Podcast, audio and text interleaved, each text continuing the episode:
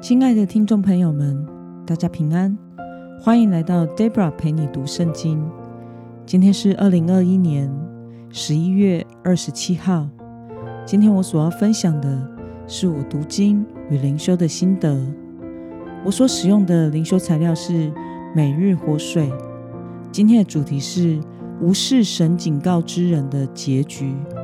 今天的经文在耶利米书第五十一章。五十四到六十四节，我所使用的圣经版本是和合本修订版。那么，我们就先来读圣经喽。西底家登基的时候，年二十一岁，在耶路撒冷做王十一年。他母亲名叫哈木他，是利拿人耶利米的女儿。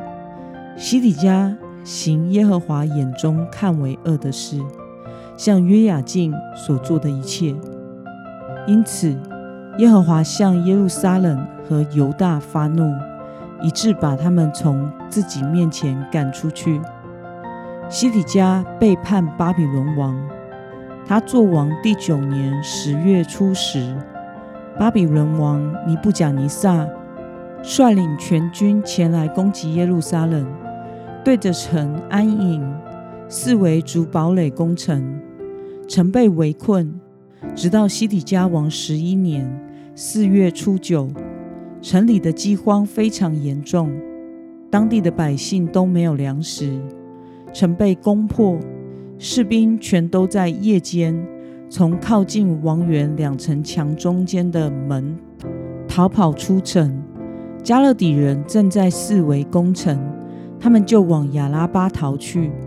加勒底的军队追赶西底家王，在耶利哥的平原追上他，他的全军都离开他溃散了。加勒底人就拿住王，带他到哈马蒂利比拉的巴比伦王那里。巴比伦王就判他的罪。巴比伦王在西底家眼前杀了他的儿女。又在利比拉杀了犹大全体的官长，并且挖了西底家的眼睛，用铜链锁着他，带他到巴比伦去，将他囚在监里，直到他死的日子。让我们来介绍今天的经文背景。在耶利米书第三十八章时，耶利米就预言了耶路撒冷的未来。但是王和官长和百姓都不听，并且引起官长的愤怒。于是西底家王将耶利米丢在一个没有水、只有淤泥的井中。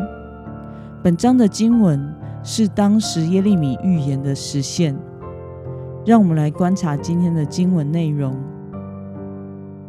西底家的行为在神眼中看来如何呢？我们从经文中的第二节可以看到，西底家是在神眼中看为恶的王。那么西底家最后迎来怎样的结局呢？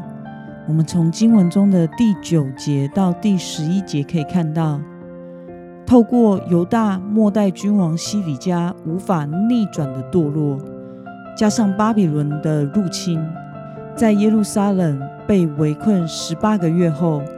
饥荒与士气低落的情况下，城被攻破了。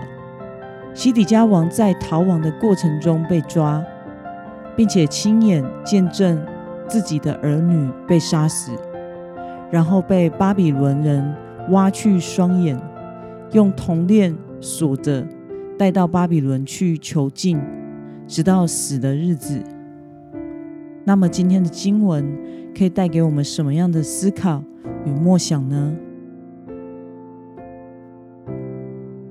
西底家的儿女和犹大官长们被杀的理由是什么呢？我想是因为他们不愿意听神的话，向巴比伦投降，苦待神的先知，并且行上帝眼中看为恶的事。那么，看到行神眼中看为恶的西底家的结局。你有什么样的感想呢？我想，这是把神的话当耳边风的人所必须承担的后果。上帝所创造的是有自由意志的人类，而不是木偶人或者是机器人。因此，神不会用控制的方式来决定人的行为。人可以决定自己要不要敬畏神，要不要听从神的警告，完全在于每个人自由意志的选择。上帝爱他的子民，因此他会引导我们走义的道路，也会警告我们避开危险。但是，若是神的子民定义悖逆，行神眼中看为恶的事，不肯听从上帝的声音，那么神就会任凭他们去经历他们所需要承担的后果。因此，身为神儿女的我们，要行在神眼中看为善、看为美的事，而这些事都早已写在圣经中了。只要我们读了，就将它放在心上去遵行，那么就是跟随神做主门徒了。但若是我们忘记了神的教导与恩典，去做自己想做的事，甚至是任意妄为的恶事，那么我们就必须为自己所行的承担后果。世世代代以来，有许多的基督徒经历过上帝的管教，也有许多基督徒。体会到快快顺服的好处与恩典，但是也有许多人因为定义悖逆，最后走向灭亡的道路。那么今天的经文可以带给我们什么样的决心与应用呢？你是否有过因为无视于神的话而没能除去的罪吗？为了避免神的管教。你所要悔改的事是什么呢？让我们一同来祷告。亲爱的天父上帝，感谢你透过今天的经文，使我们看到不理会神的警告所临到何等悲惨的结局。求主帮助我们，能引以为戒，能专心的来跟随你，天天读你的话，按着你的旨意。